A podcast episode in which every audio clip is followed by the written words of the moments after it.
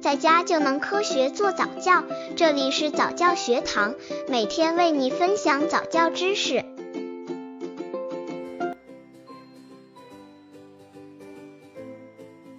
美感教育之音乐律动篇，用音乐教育宝宝。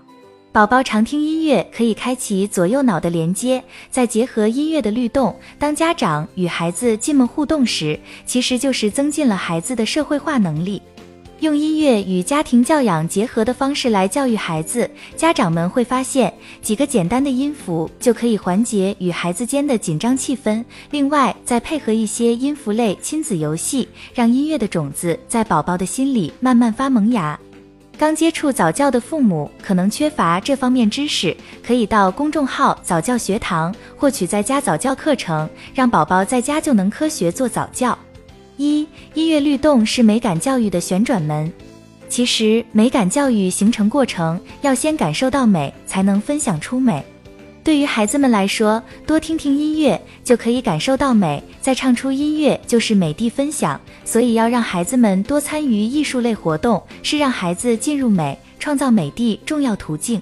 音乐与肢体律动，好比是进出美学的旋转门，是美感教育过程中不能错过的。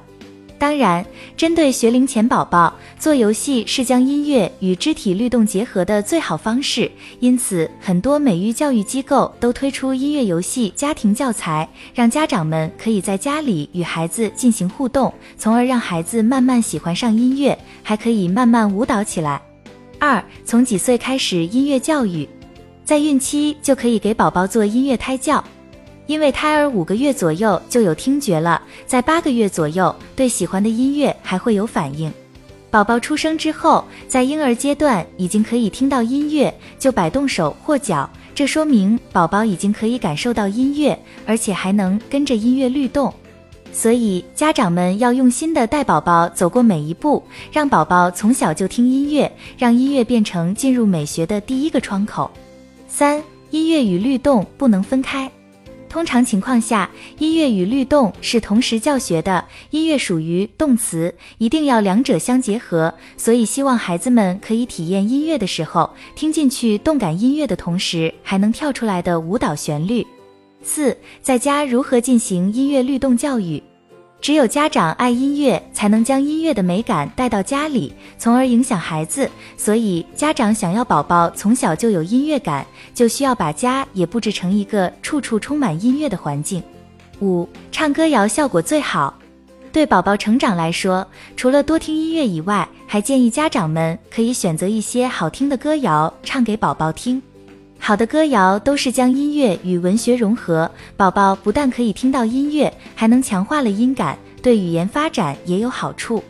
家长唱出的歌谣与机器播放的音乐有很大区别，因为家长的声音里会融入更多的爱，美中有爱也是美感教育的核心之一。零至一岁宝宝，这个时候宝宝还小，妈妈哼歌或放音乐的时候，让宝宝感受到爱，也将爱揉进了宝宝的美好童年里。一至三岁宝宝，宝宝会站会走路的时候，妈妈哼歌或放音乐的时候，可以教宝宝一起拍手、踏脚，还可以搭配音乐做一些亲子传球旅游，让宝宝可以感受到拍子节奏。三岁以上宝宝，设置家庭音乐时间，每天家人在一起分享自己喜欢的音乐的同时，也可以做自己的事情，可以一家人一起听音乐，是件很幸福的事。六，随时随地跟宝宝玩音乐律动，常可利用生活任何时间、任何地点，用音乐与肢体和宝宝互动，让宝宝学习用音乐与肢体表达心中的感受。还可以随时随地在生活中加一些艺术的元素，这种潜移默化的力量是非常大的。家长是宝宝在家玩音乐律动的第一个伙伴，所以家长的主要任务是让孩子感受到音乐与律动的快乐。还要在适当的时候给宝宝肯定，慢慢让宝宝的音乐素养与音乐创意都提升了。